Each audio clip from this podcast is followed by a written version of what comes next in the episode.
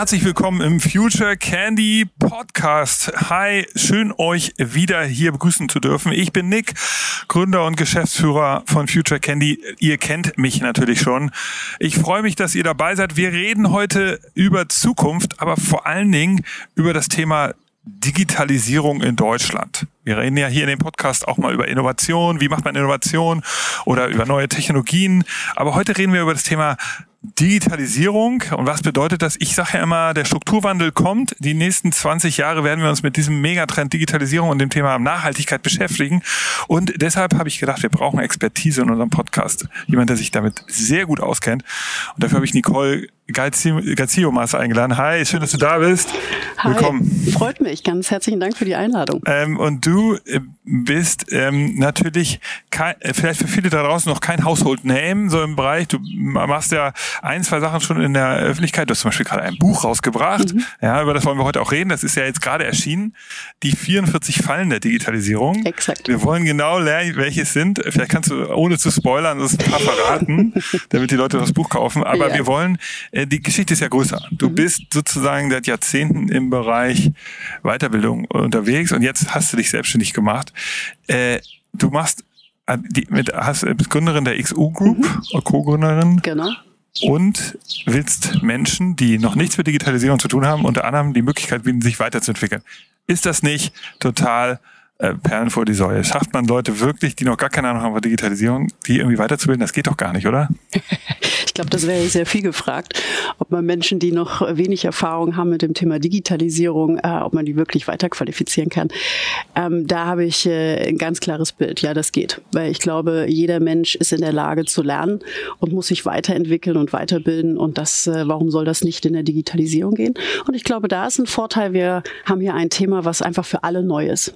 Und äh, damit äh, ist natürlich auch die, diese Hemmschwelle, ähm, dass alle auch darin lernen müssen, einfach viel geringer, sondern wir fangen alle damit an.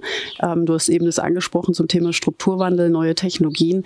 Ähm, wir müssen uns damit auseinandersetzen. Das ist einfach ein großes Thema und deswegen bin ich absolut der Meinung. Und sonst würde ich es natürlich auch nicht machen, dass wir ähm, Mitarbeiter, Manager, aber auch junge Menschen ähm, in, in dem Thema Digitalisierung, ist natürlich ein dehnbarer Begriff, qualifizieren kann. Okay, also darüber wollen wir natürlich auch reden, wie das genau geht. Ist ja schon mal eine gute Nachricht. Also weil äh, bei Future Candy haben wir auch mit Unternehmen zu tun, die den so einem Wandlungsprozess sind. Häufig sind die natürlich schon vorgebildet. Also die die äh, sind ja kommen ja schon mal zu uns, weil sie sich mit konkreten Fragestellungen der Digitalisierung beschäftigen, sind also nicht ganz am Anfang. Aber wir merken auch dort, also selbst bei Menschen, die schon Vorwissen haben, wie schwer es ist. Also du hast wirklich eine harte Nuss da, äh, die, die dir vorgenommen, die du da knacken willst die, es gibt ja Gründerinnen, die starten Unternehmen. Also leider gibt es gerade weibliche Gründerinnen zu wenig. Es gibt natürlich eine Menge Gründer. Ähm, aber du hast jetzt auch noch dir noch was viel Größeres vorgenommen, nicht nur ein Unternehmen zu starten, sondern auch noch eine ganze Uni. Wie geht es? Wie gründet man eine Hochschule? ja, in der Tat, ein Unternehmen zu gründen, glaube ich, ist echt einfach. Und äh, ich glaube, damals äh, war ich mit meinem Gründungspartner quasi äh, total naiv, äh, eine Hochschule gründen zu wollen oder eine Hochschule zu initiieren. Ähm, natürlich kamen wir beide aus dem Hochschulbereich, also wir wussten schon, wie Hochschule funktioniert, aber es ist natürlich ein ganz anderes System auch aufzubauen und dann eine eigene Hochschule auch zu haben. Und ähm, das war schon, äh, ist schon eine andere Größenordnung, weil man hat natürlich mit Ministerien zu tun und man hat, und da bin ich sehr ehrlich, auch mit alten Bildungssystemen zu tun. Also wenn du eine Hochschule gründen willst, dann musst du fünf Jahre einen Plan machen und wissen, was du in fünf Jahren jungen Menschen qualifizierst. Und das wissen wir in der Digitalisierung natürlich nicht.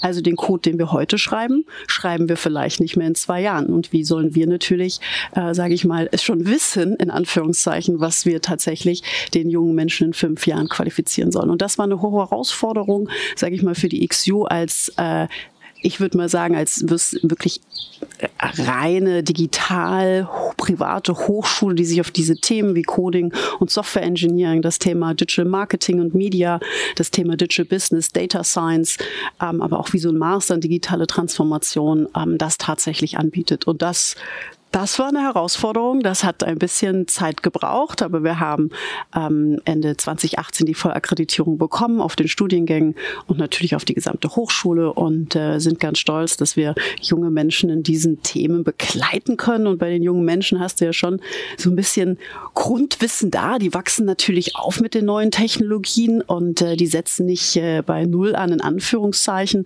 Für die ist das eigentlich, rutschen die in so einen Studiengang rein und ist ein bisschen geschmeidiger ähm, bei den Mitarbeitern und Managern. Ähm, das ist ja das, was wir auch tun. Also tatsächlich, wenn man schon den Job äh, hat äh, und sich da digitalisieren muss, ist es natürlich dann nochmal eine andere Herausforderung, wenn man wahrscheinlich einfach nicht so damit aufgewachsen ist. Aber also das muss man jetzt den Hörern und Hörerinnen vielleicht nochmal genauer erklären. Also mhm. du hast ja sozusagen mehrere Sachen gleichzeitig gemacht mit deinem, äh, mit deinem Gründungspartner. Ihr habt ja ähm, einmal eine eine Hochschule gegründet, mhm. wo man sich ja heute für einen Bachelor- und Masterstudiengang äh, bewerben kann und teilnehmen kann.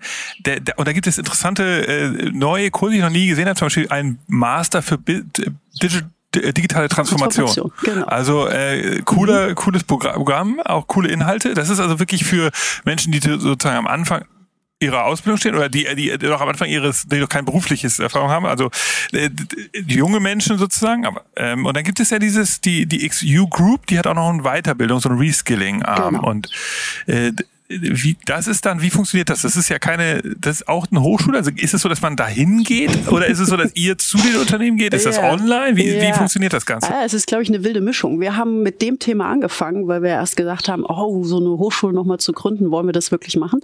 Ähm, und die wirklich äh, ins Leben rufen. Wir haben, sage ich mal, mit dem eigentlichen reinen Weiterbildung von Managern und Mitarbeitern angefangen. Ah ja. Kommt man zu uns? Also ich würde mal sagen, durch digital und äh, durch natürlich jetzt äh, die Pandemie ähm, kommt man zu uns auf einer Lernplattform. Also das heißt, wir bilden unsere, ähm, sage ich mal, alle Lernmodule in den unterschiedlichsten Themenbereichen rund um das Thema Digitalisierung auf unserer Lernplattform ab. Das heißt, äh, der Mitarbeiter, der Manager lernt mit uns gemeinsam über die Lernplattform Plattform. Aber wir wissen ja auch, ähm, wenn wir uns nur Videos und rein Content anschauen, dann haben wir auch nach einer Stunde genug. Deswegen sind natürlich tolle Trainer und Experten in unterschiedlichsten Themen dabei, die Live-Sessions abhalten. Und natürlich ähm, kommen wir jetzt, auch wenn es wieder möglich ist, in die Unternehmen und unterstützen natürlich die Unternehmen in den unterschiedlichsten Thematiken. Okay. Wie kommst du darauf? Also eine ganze Hochschule zu gründen, du, du hast ja das ist ja nicht einfach so eingefallen, dass du dich mit dem Thema beschäftigst. Du hast ja, du kommst ja irgendwo her. Also wie, wie kam das? Also wieso hast du diesen Pain so sehr gesehen? Mhm. Weil ich sehe den ja auch. Also wir mhm. wissen ja, die Digitalisierung ist jetzt kein Kind aus Deutschland, sondern äh, die, die, die großen Player der Digitalisierung kommen alle, leider alle nicht aus Deutschland. Also dass da Nachholbedarf ist, da ist klar. Das sieht ja sozusagen, sieht man ja schon sehr, sehr als Laie, aber du hast ja sozusagen ein tieferes Gefühl dafür gehabt, dass es da Potenzial gibt. Nimm uns mal mit in die, den, sozusagen die, den Weg der, der Gedanken der letzten Jahre. Absolut. Also wir haben ja 20 2016 gegründet und davor war ich in unterschiedlichen Funktionen und habe mich schon mit Bildung beschäftigt und war auch an Hochschulen. Und ich glaube, das Thema Bildung war von mir meine Herzensangelegenheit, Menschen in die Zukunft zu führen. Das war immer grundlegend das, was die letzten Jahrzehnte auch gemacht habe, in den unterschiedlichsten Bereichen, Funktionsbereichen und, und, und. So, und dann habe ich natürlich gemerkt aus meinem letzten Job heraus, dass das Thema ähm, Digitalisierung die Menschen so sehr beschäftigt und so viel auch ähm, Ängste hervorruft, die es eigentlich gar nicht braucht, ja, sondern diese Themen spielerisch anzugehen, da sich auch auszuprobieren. Und das habe ich selber. Ich war selber nicht in der Digitalisierung. Ich habe die Startup-Szene sicherlich hier in Berlin äh, mitbekommen, aber ich war da nicht drin. Ich war vorher natürlich auch in unterschiedlichen Funktionen und in der letzten natürlich auch in einem Konzern. Und äh, von daher musste ich mich selber disruptieren. Und da habe ich gemerkt, wow, was passiert. Und am Anfang habe ich mir erstmal alles angeschaut. Ja, ähm, so wie du sagst, äh, in China, in den USA, wie weit sind die, wie bringen die das Thema digital Menschen näher, ja? Ähm, und wie kann ich das eigentlich nach Deutschland und nach Europa transferieren? Und ich sage immer, man sagt ja immer, um Gottes Willen, die, Deutschland hängt hinterher. Ja, das kann man auch noch tausendmal sagen, aber das wissen wir, sondern ich glaube, wir müssen einfach aufholen. Ja, und das ist ja was Positives, auch aufholen zu können und zu wollen. Und das war, glaube ich, in dieser Kombination, dass ich wusste, wie wie Weiterbildung funktioniert oder Ausbildung funktioniert.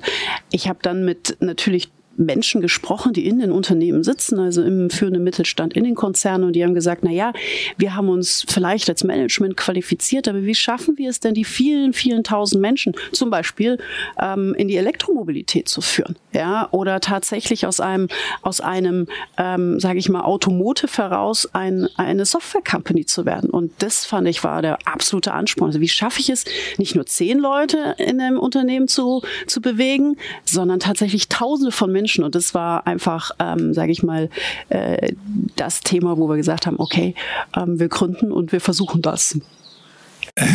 Das ist, ja, ich finde, ich finde das, äh, ich würde da gleich nochmal tiefer reingehen. Ich glaube, wir wollen alle mal so äh, anekdotenhaft hören. Mhm. Du hast jetzt ja ein paar Jahre, macht ihr das jetzt ja schon? Was, wie geht es eigentlich wirklich? Welche, welche, welche Change-Prozess gab es da? Weil das ist ja das, was, was ja, glaube ich, auch die Hörer und Hörerinnen interessiert. So was, wenn die jetzt in Unternehmen sitzen und sagen, oh mein Gott, ja, interessanter, was bedeutet es genau? Nochmal, nochmal, ähm, die Frage, aber bevor wir das machen, ihr habt ein wichtiges Stichwort auf eurer Webseite. Das ist auch so ein USP oder einer eurer USPs ist ja dieses Thema Real Learning. Das fand ich irgendwie total interessant. Ähm, also das sind ja nur zwei, da steht ja noch mehr drunter. Vielleicht erklärst du, ich hab's, ich will es jetzt nicht einfach vorlesen. Ähm, Real Learning, also es geht um, um irgendwie, man, man erlebt es. Es ist nicht nur irgendwie irgendwelche Vorlesungen, sondern es ist viel mehr. Also wie, was ist der USP? Also das auch auf beiden Seiten. Man geht nicht in die Hochschule und hat eine Vorlesung nach der nächsten, wie wir es eigentlich so schön kennen. Ähm, ich spreche jetzt mal von der Hochschulseite, sondern tatsächlich, man arbeitet mit Experten, mit den Dozenten an, äh, sage ich mal, Cases äh, in Projekten und kriegt das natürlich einfach auch live mit und kann ausprobieren und sich ausprobieren. Also zum Beispiel bei der Hochschule ist es so, dass wir natürlich das sofort auch mit unterstützen, dass im zweiten Semester schon auch gegründet werden kann mit Wirklich? unserer Unterstützung und natürlich mit dem gesamten Netzwerk. Und das ist großartig, äh, wie viel Unterstützer schon die jungen Menschen auch bekommen, weil die haben sensationelle Ideen, die probieren sie aus, sie probieren einen Case zu rechnen und und und und da wird es schon einfach ein Stück weit gelegt. Und ähm, wenn wir mit äh, Mitarbeitern und äh, Managern arbeiten, die in den Unternehmen sind, ist es natürlich wichtig, ähm, das sehr nah an der Praxis zu machen, dass sie das Verständnis haben. Wenn wir nur breit über, naja, das sind mögliche strategische Geschäftsmodelle und das ist sicherlich auch über den Tellerrand hinwegzuschauen, strategische Geschäftsmodelle aus den anderen Branchen, das reicht aber nicht aus, sondern was heißt das für uns, wenn wir irgendwie KI einsetzen wollen? Wo setzen wir das genau ein? Wie müssen wir uns darauf fit machen? Wie müssen wir uns qualifizieren? Wie müssen wir das implementieren? Also es wird einfach viel, viel konkreter und das ist eigentlich, sage ich mal, unser Ansatz, dass wir es so konkret wie möglich machen, dass die, dass die ähm, Menschen einfach sagen, okay, es ist nicht eine große Blase, wir sprechen über Digitalisierung und unterschiedliche Technologien, sondern wir gehen sehr, sehr stark konkret auch rein mit Experten. Ähm, und da kommt es natürlich bei den Experten auch ein Stück weit darauf an, dass sie das gut rüberbringen und dass sie natürlich ähm, die Mitarbeiter einfach mitnehmen. Aber okay, und sind das denn die gleichen Experten, also für beide eine Gruppe? Ja, durchaus schon. Also durchaus schon. Also wir haben für die Hochschule natürlich auch, haben wir Professoren, ja, das ist natürlich auch, ja. auch äh, gut und richtig, aber wir haben sehr viele äh, Leute, die aus äh, Startups kommen, die aus aber auch gewachsenen Strukturen des Unternehmen kommen, die aus ihrer Praxis berichten, ja, und äh, da sind natürlich auf der einen Seite die, die Hochschüler, sage ich mal, die, die bewegt das natürlich von so Delivery Hero ein paar Namen zu nennen oder Zalando, also da, wo man natürlich auch lernen kann, von denen natürlich auch zu lernen und zu hören, wie die das gemacht haben und die auch ähm, emotional äh, kennenzulernen. Und das ist natürlich mhm. großartig. Ne? Also wenn man, wenn man natürlich sich mit den digitalen Themen auseinandersetzt und vielleicht auch mal gründen möchte, dann gibt es natürlich nicht nur die positiven Dinge, sondern natürlich auch viele, viele Themen, die man sich aneignen muss. Okay, also es geht auch um Mindset, also die, das wird alles vermittelt. Wie lange ist, also, okay, so ein Studium ist klar, das ist äh, zwei Jahre, das ist ein Jahr, zwei Jahre? Genau, Bachelor sind äh, drei, sechs Semester, genau, sind drei Jahre. Okay, und das Master ist dann ein? Master ist ein Jahr, äh, meistens auf Vollzeit, oder zwei aber Jahre, genau. Und man kann es auch auf und die Weiterbildung? Die, ist dann die, Weiterbildung ist sehr, sehr unterschiedlich. Also je nachdem, was natürlich die Unternehmen, ähm, sage ich mal, an Weiterbildung auch brauchen. Ähm, das ist, äh, hat unterschiedliche Längen und Größen. Also wir haben Automotives, äh, die, da gehen wir richtig rein ähm, und gucken natürlich, dass wir die äh, Scalable Agile bekommen. Das heißt, wir begleiten Tausende von Menschen in Automotives, aber sehr praxisorientiert und helfen denen natürlich tatsächlich da äh, wirklich in kürzester Zeit Produkte und Dienstleistungen zu entwickeln. Ähm, das sind Projekte, die natürlich etwas länger gehen, ähm, weil man sehr viele tausend Menschen begleitet. Aber wir haben auch Unternehmen, wie wir jetzt äh, Automobilzulieferer in die Elektromobilität hineinbringen. Da haben wir Lerneinheiten von zwei Stunden bis vielleicht 40 Stunden. Das ist sehr, sehr unterschiedlich. Okay. Und äh, nimm uns mal mit, also kannst du mal ein Beispiel machen, also wo, so anekdotenhaft, wo ist eine Firma, die du, die wirklich sich verändert hat? Was hat die gemacht? Was war der Pain? Und was habt ihr dann gemacht?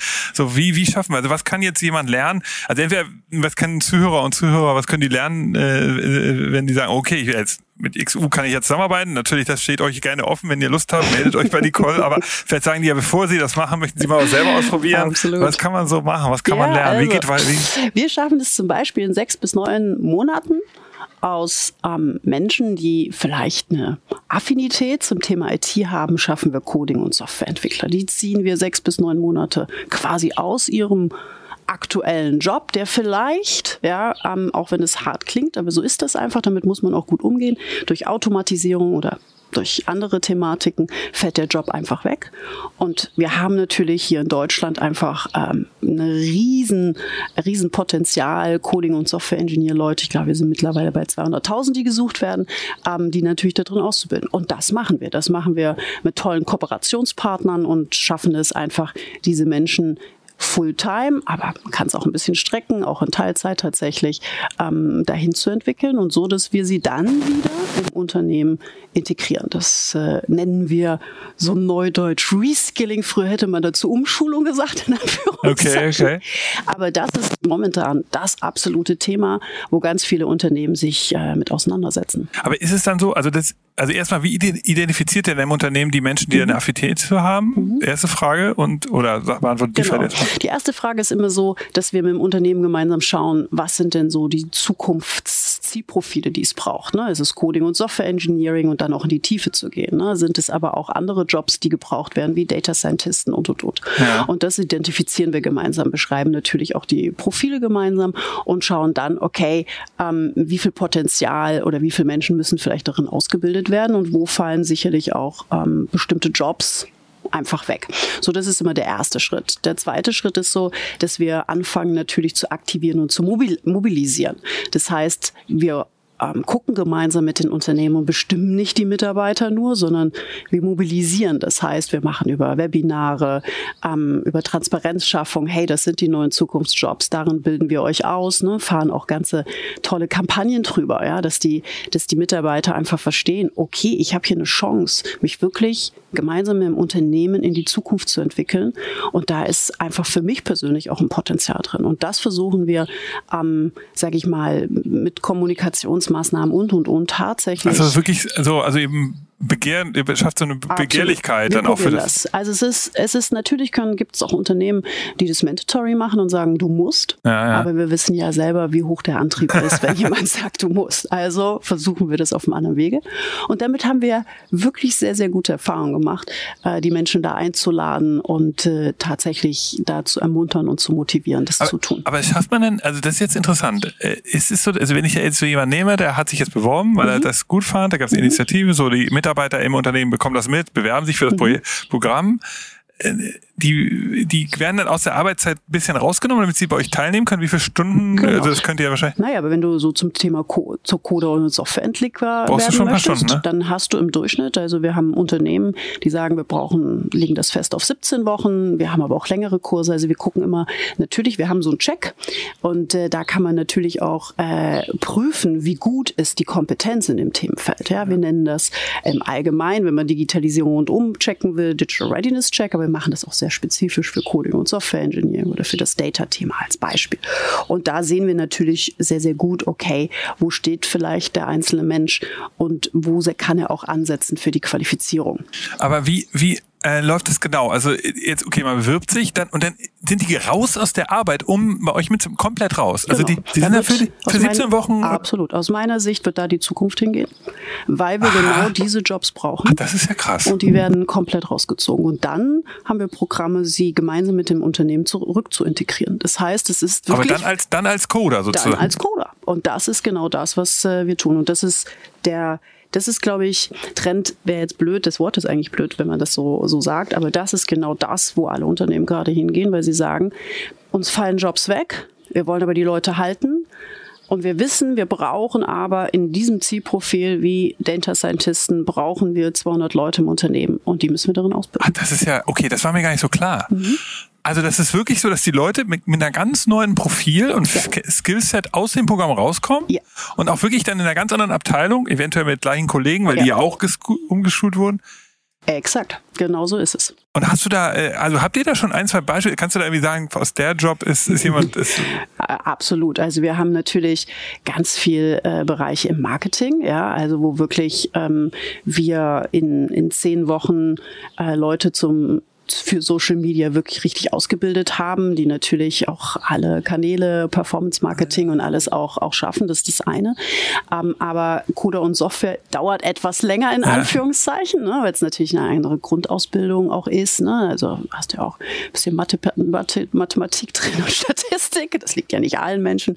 Aber das ist genau das, was wir mit den Unternehmen machen. Also wir haben wir einige in unterschiedlichsten Branchen, die wir, die wir dort tatsächlich auch, äh, auch bewegen. Ja. Okay, und ähm, ist es denn so, dass du auch grundsätzlich, das hast du ja auch ganz am Anfang vom Podcast schon gesagt, dieses Modell, dieses klassische Bildungsmodell. Wir lernen alle am Anfang unseres Lebens und danach leben wir eigentlich von den Erfahrungen, die wir da oder von dem Wissen und, und arbeiten sozusagen. Mhm. Das hast du ja am Anfang schon kritisiert. Also mhm. ist das eigentlich ein Modell, was jetzt viel normaler sein wird? Also dass Absolut. ich irgendwo anfange zu arbeiten und im Verlauf meines beruflichen Lebens ist es ja erst sowieso mal erstmal unwahrscheinlich, dass ich immer bei der gleichen Firma mhm. bleibe, aber erstmal ich wechsle Unternehmen und dann nochmal innerhalb der Firma werde ich auch wahrscheinlich noch ja. mehrfach weitergebildet werden. Das ist normal. So stellst du dir das auch vor? Ich stelle mir das völlig normal vor und ich glaube, das ist auch das, woran unser Bildungssystem krankt, dass man denkt, okay, war noch eine Ausbildung und dann dann war's das, sondern ich glaube glaube, dieses permanent Lernen, ich meine, du machst ja hier tolle Podcasts, man lernt natürlich von jedem Podcast auch. Also und ich glaube, diese, diese Selbstverständlichkeit und diese Natürlichkeit zu lernen, ist einfach unheimlich wichtig. Und wir merken dass ich merke das in den Unternehmen, dass es gerade äh, bei, bei bestimmten Generationen, die haben, bis sie 40 sind, vielleicht schon zwei, drei unterschiedliche Berufe in Anführungszeichen tatsächlich gelernt. Und das ist eine Vielfältigkeit, wo ich glaube, ähm, dass uns das äh, hier in Deutschland, Europa, aber auch weltweit und in den Unternehmen einfach weiterbringt. Okay. Und wie, wie identifiziert ihr dann jetzt so neue Felder? Also ich, ich, ich rede ja jetzt oft in meinen Vorträgen davon, dass es ähm, wichtiger wird, ähm, Nachhaltigkeitsingenieure einzustellen. Mhm. Also dass man wirklich Leute hat, die, die ein technisches Verständnis haben von neuen Materialien, die sich mit Luftpartikeln auskennen, die sich mit CO2-Normen auskennen. Mhm. Also so ein neues Profil von, äh, von Kenntnis, dass ich einfach verstehen, ich muss wissen, wie ich, wie ich vermeide, die Luft zu verschmutzen, äh, zum Beispiel, ähm, und Müll zu erzeugen oder so. Also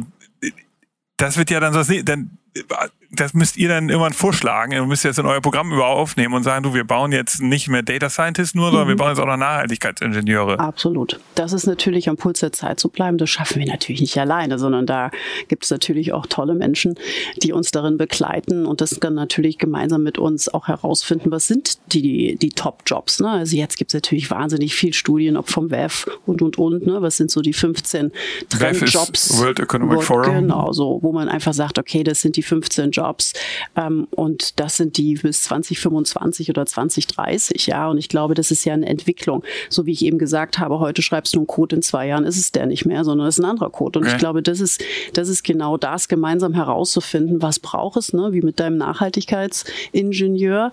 Ähm, und das sind ganz neue äh, Zielprofile. Und das merken wir zum Beispiel insbesondere auch bei den Automotives. Jetzt war das Stichwort Nachhaltigkeitsingenieur in dem Thema Elektromobilität. Das ist ein riesen Wandel, genau da braucht es das. Ja, und das sind natürlich dann auch die Profile, ähm, was dann einfach die Unternehmen erfolgreich macht. Und siehst du denn aber auch bei den Unternehmen einen großen Wunsch dazu, dass sie sagen, ich will gar nicht die Leute einfach entlassen äh, und dann mir in Indien oder Thailand oder so irgendwelche Programmierer holen, äh, Data Scientists, sondern ich will die Leute ausbilden. Also ist es so ein Battle, der kommt, dass der, dass die eine Fraktion in dem Unternehmen sagt, du komm, ach scheiß drauf, wir machen das billige Outsourcing und die andere sagt, nee, nee, nee, lass uns die mal ausbilden. Also ist das, müsst ihr da, also wie, wie, wie ist das, wie siehst du das? Also wo wir gestartet sind, hatte ich noch ganz stark das Gefühl, dass man äh, sich natürlich, jetzt bleiben wir nochmal bei dem Thema Entwickler, dass man sich einfach äh, Entwickler holt aus dem Ausland und äh, die natürlich auch einsetzt.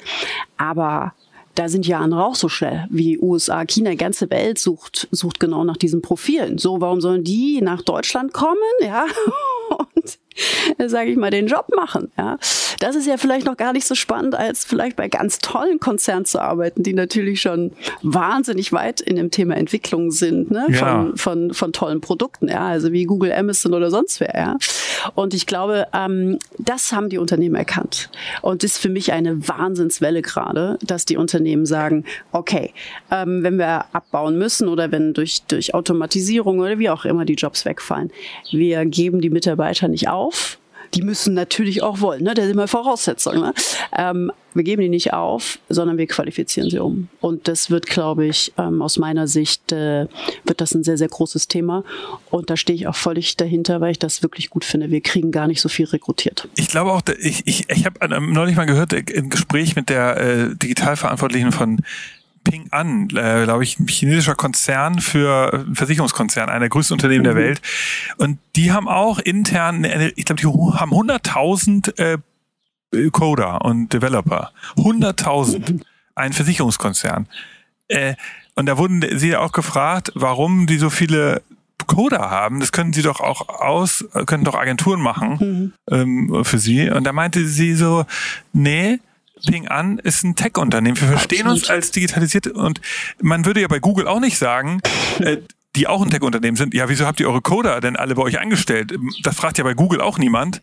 Und das ist vielleicht das äh, als Argument für die deutsche Wirtschaft, dass man sagt, wenn ihr euch wirklich als digitale Unternehmen verstehen wollt, dann könnt ihr nicht Accenture auch beauftragen und oder nur Accenture, ihr müsst es auch intern haben. Nichts gegen Accenture hier an der Stelle oder, an, oder andere Häuser, äh, die aber da hast du total recht. Ich glaube, ich meine, da ist ja auch die Bewegung hin, dass man zu Tech-Unternehmen werden möchte. Und wenn man natürlich ein, ein Tech-Unternehmen äh, sein möchte, dann braucht man die Coder und Entwickler bei sich. Ja, das ist eine ganz andere Steuerung und, und, und. Und das ist auch das, wie wir das bei den Unternehmen merken. Man hat es versucht abzufangen am Anfang und sieht einfach, dass, dass es gerade äh, die, die sich zu Softwareunternehmen hin entwickeln, und das sieht man ja über alle Branchen hinweg, äh, dass, äh, dass man natürlich als Tech-Unternehmen agieren möchte und da muss man insourcen. Das ist absolut die, Wiese und ich glaube, da haben sich viele noch schwer getan und jetzt merkt man so, dass so Schritt für Schritt ähm, das Thema wirklich auch in den ganz, ganz großen Konzernen, ja, da malen ja die Mühlen äh, immer langsamer, ähm, dass da sehr viel Bewegung drin ist. Was ist äh, eigentlich Mittelstand? Ist das, was ist so euer Hauptprofil? Große Unternehmen, also sind wahrscheinlich da schon einen Schritt weiter bei euch, ne? Genau. Wobei es gibt natürlich auch Mittelständler, die sind richtig, richtig, das weißt du ja selber, richtig innovativ, tolle ja. Ideen. Diese haben sich wahnsinnig digitalisiert, ja, ähm, ob das Fissmann ist, aber da gibt's viele, viele, ne, die, äh, die, ah, das, die, die diese, diesen Wandel echt äh, auch vorantreiben. Ähm, die begleiten wir auch, aber wir haben natürlich sehr viele auch, äh, sehr viele Konzerne. Mhm. Das kann auch an meiner Leidenschaft liegen. Sind einfach viele Menschen, wo ich denke, hey, das ist eine ganz, ganz tolle Chance, die gemeinsam zu begleiten mit den Unternehmen. Und das finde ich auch, hat sich verändert, dass man das sehr partnerschaftlich macht und das macht das mit den Funktionsbereichen macht, mit HR gemeinsam. Da findet auch ein Wandel langsam statt. Wie viel machst du äh, dann auch immer selbst? Also bist du auch, du bist jetzt nicht mehr wahrscheinlich aktiv in den Programmen selbst dabei, aber du machst viel sozusagen dann in der Kundenakquise im, im ersten Setup so, ne? Genau, am meisten Spaß habe ich in der konzeptionellen Entwicklung. Ja. Aus einem Grund, ich will gucken, ob es funktioniert, welche, welche Ideen wir entwickeln. Also wenn wir sehr viele tausend Menschen mitnehmen wollen in solchen Maßnahmen, ähm, was funktioniert, wie müssen wir kommunizieren, ja, wann mhm. passiert sofort ein Shitstorm von den Mitarbeitern, die sagen, nee, da machen wir nicht mit, ja, in Anführungszeichen. Und deswegen die konzeptionelle Entwicklung ist, äh, ist einfach äh, meine Herzensangelegenheit noch und das mache ich mit. Und hin und wieder stehe ich auch selber in der Bitte und gebe ein paar Workshops, weil ich finde, es ist einfach toll zu erleben. Gibt's, ja, genau dran zu sein und hat sich da auch haben wir auch ein Ergebnis. Ja, also mir ist sehr wichtig. Wir machen ja keine kurzen Programme. Man lernt zwei Stunden und dann ist man bei uns wieder raus, sondern wir haben ja schon äh, auch größere Begleitungsprogramme. Ja, da muss man schon ein bisschen performen, dass auch hinten was rauskommt und dass auch die Mitarbeiter sagen, hey, wir haben was gelernt. Ihr seid, sitzt ja mit XU University in, in Potsdam. Mhm. Ist das auch so, dass ihr Brandenburg, äh, irgendwie, dass ihr da eine Connection habt? Seid ihr da enger verbunden oder ist das jetzt irgendwie Zufall wegen des Babel, ihr seid auf dem Babelsberg genau. ähm, Firmengelände, wie, wieso, und ist, hat das, ist das jetzt nur die Uni oder hat das auch noch Auswirkungen fürs ja. Reskilling? Ist das, wie, wie ist euer sozusagen euer ganzes Setup auch technologisch? Wie macht ihr das eigentlich, die Ausbildung? Wie funktioniert das eigentlich genau? Welche Plattform nutzt ihr? Genau. Da muss man so ein bisschen mit in die. Ja, gerne, gerne. Also wir haben äh, auf beider Seiten, auf Uni-Seite und natürlich auf Gruppenseite, wir haben eine Plattform, eine Lernplattform und das ist unsere eigene Lernplattform. Ihr habt ihr selber, selber programmiert? Genau, selber programmiert, selber entwickelt und ähm, mit halt einem anderen Lernansatz. Das heißt, wir wollen unsere Engagement Rate hochhalten, sagt man ja so schön. Also wir wollen halt auch die Studenten von A nach B bringen. Und das heißt, ähm, wir haben halt äh, Lernen, so wie ich es eben schon gesagt habe, natürlich real an Praxisbeispielen. Man kann aber nachlernen auf der Lernplattform. Man kann sich vorbereiten und, und, und. Das ist ähm, das, was wir zur Verfügung stellen. Dann haben wir natürlich auf der Hochschulseite, ja, wir sind in Brandenburg und ich glaube, Brandenburg hat natürlich auch nochmal extremst Herausforderungen. Absolut. Ähm, das war sicherlich auch ein Grund. Also wir schauen auch gerade nochmal, ähm, wie wir, wie wir da auch unterstützen können. Äh, gerade äh, mit dem Thema Aus- und Fortbildung, wie man so schön sagt. Aber an der Uni haben wir sonst, ähm, ist jetzt unser nächstes Ziel, ähm, vom, vom Lerndidaktik her wirklich so hybride Hörsäle. In den USA kennt man das schon, in China kennt man das auch schon. Hier in Europa ist es noch nicht äh, so wahnsinnig bekannt. Also, dass man wirklich ähm, im Hörsaal sitzen kann, aber natürlich auch weltweit die Vorlesung aktiv mitbekommt, also nicht nur per Zoom oder per Teams und jemand legt irgendwie, zieht einen Chart nach dem nächsten raus, sondern es sehr interaktiv ist, mitvoten kann und und und. Aber also wie, also ich sitze in einem, ich sehe es auch räumlich so, ja. dass ich in einem ich bin sozusagen von meinem Laptop, ich sitze im Homeoffice mhm. und ich sitze aber trotzdem in einem Platz in man einem Hörsaal. Sitzt, genau, man sitzt da quasi mittendrin. Ähm, das ist ein äh, voll ausgestattetes äh, Profi wie auch immer, wenn man Filme dreht. Also so muss man sich das ein bisschen vorstellen. Ähm, auch von der Akustik her, von allem. Also ich sitze quasi mit drinne, also als ob ich mit drin sitze, mitschreibe und fast real life den Dozenten auch sehe. Und der Dozent ja. ist auch in einem Studio dann, der, in, in exakt, Potsdam. Absolut, der Dozent ist, äh, ist, ist vor Ort, ja. Und äh, die anderen so, Studenten sind vielleicht auch vor also Ort. Also einige können sogar auch dort sein in einige dem Raum? Einige können auch dort sein, also ah, ja. wenn man das auch möchte. Na, man, man hat das jetzt auch sehr stark gemerkt, dass natürlich viele in der Lage sind, von zu Hause zu lernen. Aber gerade für die Studenten ist ja eine Wahnsinnsherausforderung gewesen, die ja, da ja. alleine in ihren kleinen, ja, so. äh, in ihren kleinen Räumlichkeiten saßen und lernen mussten. Und ähm, für viele ist es natürlich viel, viel besser, mit Studenten interaktiv vor Ort zu sein, aber das beides abzudecken, ähm, das ist dieser hybride Ansatz, den wir jetzt da weiterentwickeln. Also das ist ja schon, das ist ja interessant zu hören. Ich glaube, das interessiert gerade sehr viele, die über das Thema Hybrid reden wir ja überall aus, in allen Ecken und Enden, also gerade in der Eventindustrie. Insofern interessant, Exakt. bei euren Ansatz zu hören. Genau. Ihr habt da komplett selber was aufgebaut. Ihr habt wahrscheinlich ein Studio da, ist so ein relativ genau, großes. Das so sind jetzt die nächsten Schritte. Man kauft natürlich auch zu, das ist, äh, ist natürlich klar, klar. klar. Aber auch äh, für die Lernplattform, wenn wir eigene Lern, Lerneinheiten, Lernnuggets natürlich auch, ähm, sage ich mal, den, den, den Teilnehmern zur Verfügung stellen, dann nehmen wir die natürlich auch auf im Studio. Natürlich, das haben wir, haben wir auch alles. Ja. Und dieser Mediencampus, habt ihr da eine Verbindung zu oder ist das einfach eine Räumlichkeit? Nee, das, das, also, also wir sitzen hier direkt in den Babelsberger Filmstudios ja. und äh, natürlich, äh, wenn man so eine Hochschule gründet, braucht man auch immer Unterstützer und die waren natürlich auch Unterstützer und es ist eine wahnsinnig tolle Location für die Studenten, weil das natürlich mitten im Filmpark ist. Aber wir gucken gerade, dass wir nochmal auch bauen. Ähm, und äh, werden einen Campus haben mit einem größeren, mit viel, viel Platz, äh, 7000 Quadratmetern, ähm, dann Richtung Richtung neuer Flughafen und das wird sicherlich nochmal was ganz anderes. Also dichter an Berlin dann dran, oder? Dichter an, an Berlin dran, aber ist natürlich dort auch, ähm, der Campus ist wirklich in einem tollen Environment, ähm, ja. wo natürlich einfach, das wird ein Digital-Hub, wo natürlich auch Tech-Unternehmen sitzen und wo man natürlich auch äh, mitgründen kann und das ist eingebettet in einem sehr große, sehr großen Initiative in diesem Digital habe ich glaube es fast 80.000 und wir gehen da als Hochschule rein und das wird, glaube ich, nochmal richtig spannend, ähm, weil da auch das Thema Nachhaltigkeit, Tech, neue Innovationen. Wann, wann ähm, wird das der Fall sein? Also, also so, ich denke, so, ein, äh, so Bauprojekte sind ja immer groß, nicht vorhersehbar, aber so in zwei, drei Jahren, denke ich. Okay, das werden wir natürlich Start. verfolgen. Also XU University bald äh, vielleicht an einem neuen Ort oder an einem zweiten Standort dann.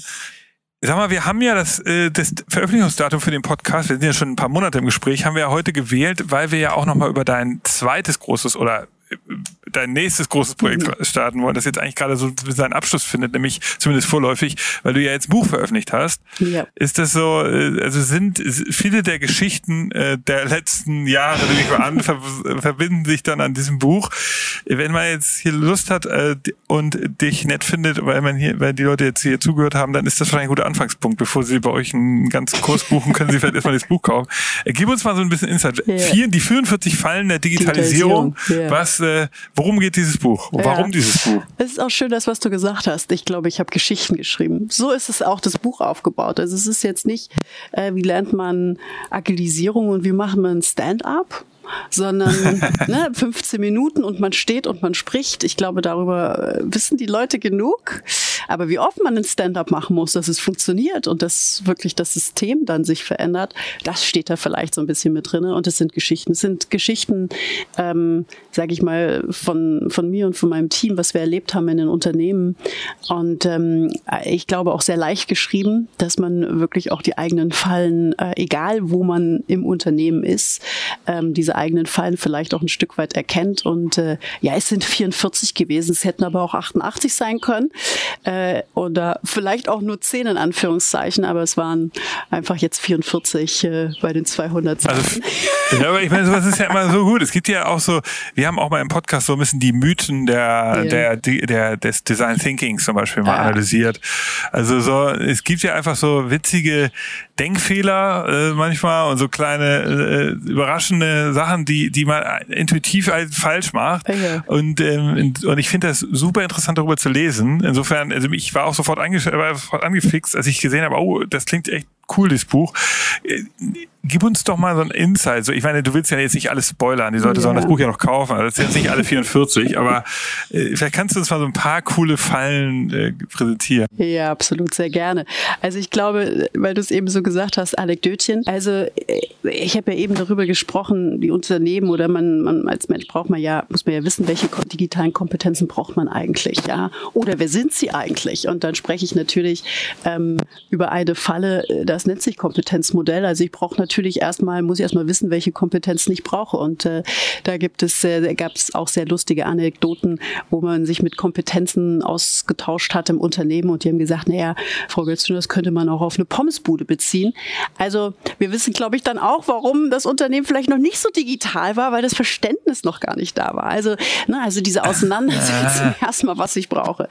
Ich glaube, die ersten äh, digitalen Fallen ähm, ist schon so, dass, dass man sagen könnte, okay, das ist äh, ganz schön, ganz schön heftig und äh, ich habe extra solche Fallen rausgewählt, wie zum Beispiel Schockstarre oder Digitalpanik, weil ich sehr viel in Unternehmen gesehen habe in den letzten Jahren. Und das, was ähm, mich immer äh, sehr, sehr traurig gestimmt hat, war, dass äh, wenn man das Thema digital ausgerufen hat oder das Thema agil, dass äh, viele Leute das tatsächlich in Schockzustand gesetzt hat, ähm, weil man oder in, in bestimmte Ängste, ähm, vielleicht Verlustängste, Versagungsängste, ich komme nicht mehr mit, ja, ähm, und das hat Konsequenzen. Und ich empfinde das so, dass niemand darüber spricht. Und mich haben sich so viele Betriebsräte, ähm, ich habe so viel mit Betriebsräten äh, auch zu tun, ähm, aber auch mit, mit Menschen, die mir darüber berichten, welche Ängstes das auch ausgelöst hat. Und ich habe das erst gar nicht verstanden. Ich denke, das ist doch gar nicht schlimm. Wir lernen zusammen. Warum hast du Angst davor? Das ist doch eine Chance.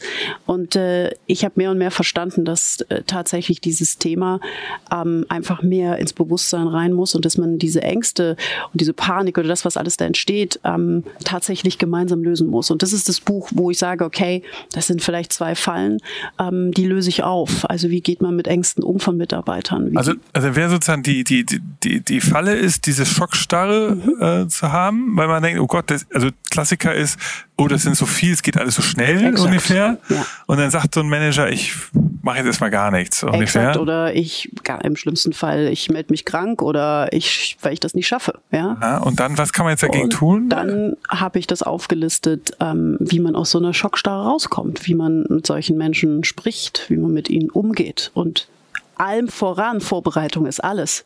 Ich muss ja nicht die Leute erstmal in eine Schockstarre reinbringen, sondern ich kann das ja viel anders argumentieren.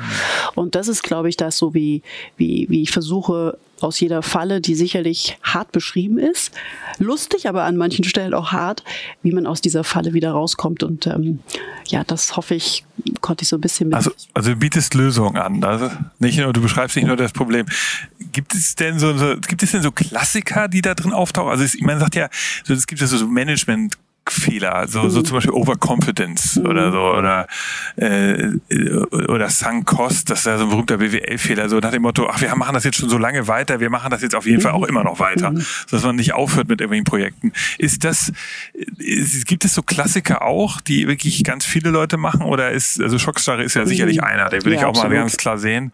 Gibt es noch an anderen vielleicht? Ja, ich glaube, da gibt es, äh, gibt es einiges an Klassikern drin. Also äh, bei dem Thema ist zwar schon, hat schon jeder auch gehört, ne, aber bei dem Thema Agilität, ja, wie setzt man das eigentlich auf? ja, braucht man System, Tool dazu und und und. Also das ist natürlich auch äh, der Klassiker und ich glaube, da kann man aber auch viele andere Bücher äh, da, darüber lesen. Setzt bei mir erst viel viel später an. Ja, also warum ist ist ein Unternehmen oder ein Funktionsbereich nicht agil? Das hat ja oft was mit dem äh, mit dem System, was schon seit Jahrzehnten, wie du auch gesagt hast, seit Jahrzehnten einfach besteht. Und wie löst man das System? Ja, also du, du beschreibst es natürlich wahrscheinlich sehr. Ich habe es ja noch nicht gelesen, aber ich, ich, ich freue mich, wenn ich es dann mal äh, sehen kann. Also man kann es jetzt überall kaufen. Es kostet 39,95, glaube ich. man kann ein bisschen Werbung machen noch dazu. Also ihr dürft es gerne bestellen. Ja, Nicole freut sich natürlich. Ähm, äh, Okay, also aber du willst, du hast ja wirklich eine Mission. Also ist, bist du und ist das dein ganzes Projekt eigentlich mehr so eine Bewegung? Also so ein, oder du hast ja, äh, du bist ja so ein bisschen getrieben. Du willst aber immer irgendwas verändern. Du willst ja jetzt nicht nur Geld verdienen. Zumindest ne, nehme ich dich jetzt so wahr. Ich hoffe, dann wenn denn muss, äh, nimmst du das. Äh, äh, also die diese Mission musst du dich da nicht auch noch mehr? Also willst du die dich noch irgendwie politisch äuß politisch äußern, wenn nicht, mhm. aber noch mehr so noch, noch ins, ins Rampenlicht oder sagst du, nee, ich will das eigentlich gar nicht, ich will die Marke XU haben mhm. und oder was ist so der Plan? Ist da so eine Strategie hinter dich jetzt auch als Autorin da sozusagen zu präsentieren oder? Ähm, ich glaube, es ist schon so, wie du sagst, äh, digitale Zukunft für alle. Ich will da revolutionieren und wo wir gestartet sind, habe ich immer gedacht, ich rufe was in den Wald raus, aber es kommt nie was zurück. Ähm, und das habe ich heute oft auch noch, aber ich merke einfach, dass Bewegung drinne ist. Und ich finde, ähm, deswegen auch das Thema Reskilling. Ich finde, wir haben hier in Deutschland, hat es jeder verdient, äh, einen digitalen Job auszuüben für die Zukunft. Und das ist meine, das ist meine äh, Mission. Da stehe ich völlig dahinter und das will ich, will ich einfach ein Stück dazu beitragen. Und äh, jeder, äh, der mit unterstützen will, äh, ist äh, herzlich willkommen, weil ich glaube, das brauchen wir. Und äh, unser, unser Bildungssystem möchte ich gar nicht, und du hast politisch gefragt, gar nicht darüber sprechen. Es ist mir aus meiner Sicht viel zu langsam. Ähm, wir machen da viel zu wenig, wir sprechen nur darüber. Und ich glaube, wir versuchen mit der XU und ich versuche es einfach zu machen, ja, und äh, da einfach viele Menschen davon zu begeistern, dass das, dass das Thema digital äh, nicht Horror ist, sondern dass es die Chance ist. Aber ist es Erwartest du mehr von der Politik? Also du, du tust das jetzt ja gerade so ab, aber es ist ja so, um, wir hatten ja schon mal einen Strukturwandel da in den mhm. 70er, 80er Jahren. Da sind ja ganz viele Branchen weggefallen. Damals die Kohleindustrie und dann der, der, im, die Printsetzer äh, gab es nicht mehr und im, der Schiffbau ist weggegangen, die Textilindustrie. Da waren ja wirklich Tausende von Arbeitnehmern darauf mhm. angewiesen, dass sie jetzt irgendwas Neues lernen. Und da gab es riesige Umschulungsmaßnahmen, das hieß damals ja auch noch so. Jetzt genau. heißt es natürlich cooler. Äh, aber damals hat die Politik sich extrem eingesetzt. Da wurde, glaube ich, die, die, die, das Arbeitsamt hieß es damals auch, wurde extrem aufgestockt. Jetzt, ich höre, aber wenn ich, ich höre noch nichts davon. Also ich sehe nicht, dass es, alle reden, die, jetzt Bundestagswahl steht an. Mhm. Digitalisierung, da haben sie alle im Programm, aber die großen Themen haben Sie eigentlich noch nicht so die angesprochen. Wie kann man denn jetzt, also die Politik muss meiner Meinung nach, und, oder was hast du dazu, muss die nicht mehr tun, dass der der Lkw-Fahrer von heute versteht, dass äh, sozusagen er in Zukunft entweder Pflegekraft wird, weil das wird sicherlich gebraucht werden, mhm. oder äh, Coden lernt oder so. Ist, ist das nicht etwas, was man auch stärker fördert? Und kann man das? Oder wie siehst du das? Du, absolut. Also ich glaube, wenn du mich so fragst, äh, politisch, das würde ich, fordere ich natürlich ein. Wir sind auch sicherlich an der einen oder anderen Stelle in den Diskussionen, ja, ähm, dass man das, äh, dass da viel, viel, viel mehr passieren muss. Für mich ist es aber so, damit das passiert, muss die Politik auch erstmal verstehen, was Digitalisierung heißt. Und müssen Sie sich vielleicht auch ein Stück weit, und da lehne ich mich mal aus dem Fenster auch, ein Stück weit qualifizieren und das Verständnis haben. Und ich glaube, das ist einfach auch der, der Anfang, der passieren muss. Ähm, weil wenn da das Verständnis auch nicht da ist und nur darüber gesprochen wird, dann reicht das nicht aus. Ist, also ich finde, das ist krass und ich, vermitte, ich vermisse das auch. Und ich glaube auch wirklich, also das sage ich, ich glaube wirklich, da gebe ich dir recht, die, Polit die Politiker, mal so als gemein, man darf das ja immer nicht so sagen, die Politiker, aber ich, es, es fehlt tiefes Kenntnis, tiefer Kenntnis und es fehlt vor allem die Urgency, dieses Gefühl, das kommt jetzt, man muss es jetzt machen. Es ist nicht so, das ist immer so dieses, ja, hm, ja, das ist ja, man muss ja alle Themen sehen und so. Ja, ja, das, das wird immer so, verliert sich dann im Allgemeinen. Also da, deshalb, also ich wünsche deine Initiative Initiative, da viel Glück. Vielleicht nochmal so zum Schluss, äh, so jetzt, wie kannst du mal so den Hörer und Hörerinnen mal so Tipps geben, also natürlich kann man nochmal zur Uni gehen, äh, mhm. äh, auch mit in der Mitte des Lebens. Man kann auch eine Weiterbildung machen, natürlich, sich ja. selbst äh, ja. weiterbilden. Man kann natürlich seinen Arbeitgeber dazu auffordern, auf ermuntern mit einer. Richtig wichtig, ja. Aber was sind denn noch so, also man kann, und was sind denn so die einfachsten Tricks? Ah, gut, Podcast hören, ja. Bücher lesen. Das ist der einfachste Tipp. Okay. Was gibt's da irgendwie so Next Level? Also, dass du sagst, okay, also äh, du kannst, äh, also machst du das, dass du selber sagst, ich nehme mir so eine Challenge, dass ich irgendwie alle drei Jahre oder oder ist das ist es sehr individuell? Also was was Gibt's was, was man so mitgeben kann? Oder? Also ich glaube, es ist sehr individuell, aber womit man anfangen kann, ist einfach äh, sich mal selbst zu checken wo stehe ich denn eigentlich? Wie fit bin ich in dem Digitalthema? Und einfach mal herauszufinden, okay, wo habe ich das Potenzial, da noch weiterzulernen? Und ich glaube, das kann jeder, das ist wahnsinnig schnell gemacht. Da brauchst du nur 20 Minuten und dann hast du einfach mal ein Bild, äh, ein Bild einfach, wie fit du bist und dann kannst du schauen, worin kannst du dich qualifizieren. Ne? Das ist so mein Tipp. Also natürlich Podcast hört, aber oder ein Buch lesen, aber da muss man ja auch gucken, ne? Ähm, was lesen. Ich wo, wo, wo kann ich nachschauen oder was ist das Richtige für mich? Und deswegen ist es individuell. Deswegen glaube ich, mein, mein Tipp ist, sich einfach mal selbst zu checken, wie, wo steht man in dem Thema digital. Und da äh, selbstkritisch sein, ist, also da kann man ja zwei Fehler machen, sehr Overconfidence, am Ende sagen, oh, ich bin doch gar nicht so schlecht, oder so so so ähm, äh, sehr self-critical, dass man sagt, ich kann gar nichts. Also da muss man schon versuchen, ja. natürlich sich richtig einzuordnen. Aber bei dem Check ist es so, dass man sich nicht selber einordnet, sondern das ist tatsächlich ein kleiner so. Wissens- und Ach, das, ist ein, das ist ein richtiger Check. Wir und wo ist der? Ach, den bietet ihr an? Als den bieten wir auch den Unternehmen und den Einzelleuten an und das ist absolut, ich mache das schon seit seit vielen, vielen Jahren, ähm, weil sonst weiß ich ja gar nicht, was ich lernen soll. Ich weiß weiß gar nicht, was ich hören soll. Ähm, ich weiß gar nicht, wo fange ich an. Und das ist einfach ein Check, äh, den man, den man ausprobieren kann und dann weiß ich, wo ich stehe. Und das ist ein, wenn man so sagen möchte, ein Self-Assessment. Da schätzt man nicht ein. Also, wie gut bist du in AI? Wüssten wir das beide? Nein, wüssten wir auch nicht. Vielleicht würde ich sagen, boah, ich bin richtig, richtig, richtig gut und mache acht und du sagst zwei und dabei bist du acht und ich zwei. Also haben wir schon ein Problem miteinander. Also deswegen ist es eigentlich ein wirklicher Check, ähm, der einfach diese digitalen Kompetenzen, ähm, die, die man braucht, ja, ob das Thema des Leaderships ist, ob es Kultur ist, ob es das Thema Agilität ist, Innovation, Kreativität und dann kommt ein Ergebnis. Aber das sind richtige Fragen, das ist keine Selbsteinschätzung. Und ich glaube, das Aha. ist wichtig. Ähm, dann werde ich einsortiert und dann wird mir auch aufgezeigt, was soll ich mir anschauen. Und dann kann man natürlich klares Verständnis haben darüber, was man ändert. Und du sagst aber so dieses, so sich selbst kontinuierlich weiterentwickeln, das muss jeder für sich selber entwickeln. Da gibt es ja viele Prinzipien. Aber ähm, äh, da hast so du für dich selber weißt, was, was du, du machst, bildest dich halt auch weiter wahrscheinlich. Permanent, ja, ich bin immer auf ja unserer Lernplattform. ja, ja.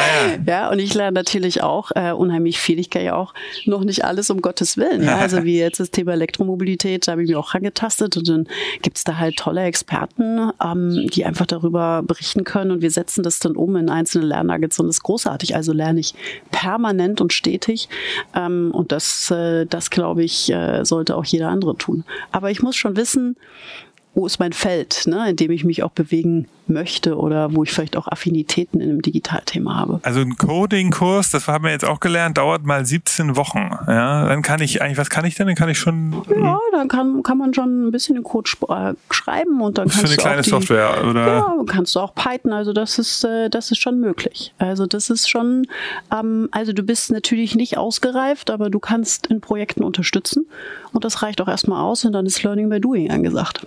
Ich finde das richtig cool. Ich muss sagen, ich finde das richtig cool. Ich wusste auch, wie gesagt, also das hat man ja auch in meinen Fragen gemerkt, äh, noch gar nicht so viel. Und ich muss sagen, ich habe auch in Unternehmen, mit denen wir zusammenarbeiten, noch nicht so viel davon gehört. Also wahrscheinlich sind das dann ganz andere Bereiche, ähm, weil viele reden über digitale Transformation. Und ich, ich muss sagen, das ist für mich ein der großen Themen. Also die eigenen Mitarbeiter eben auch wirklich umschulen ähm, das so hat einfach mal klar gesagt, das ist, ist aber ein extrem wichtiger mhm. Fall.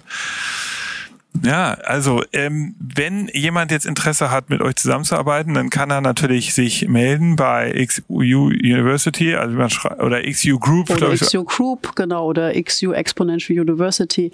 Das kann man ja schnell googeln. Ja, ja, das kann man ganz schnell googeln, das stimmt. Genau. Und ähm, du bist bei LinkedIn auch natürlich vertreten. Mhm.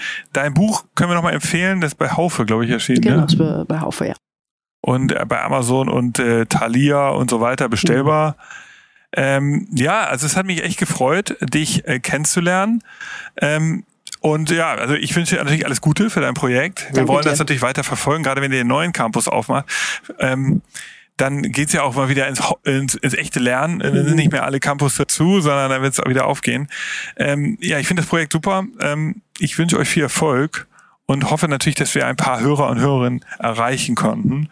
Ähm, cool, danke, dass du da warst. Ich danke dir. Hat viel Spaß gemacht. Ja, allerdings. Wir sind hier jetzt hier nochmal im Nachgespräch hängen geblieben und das möchten wir euch doch noch mit aufzeichnen.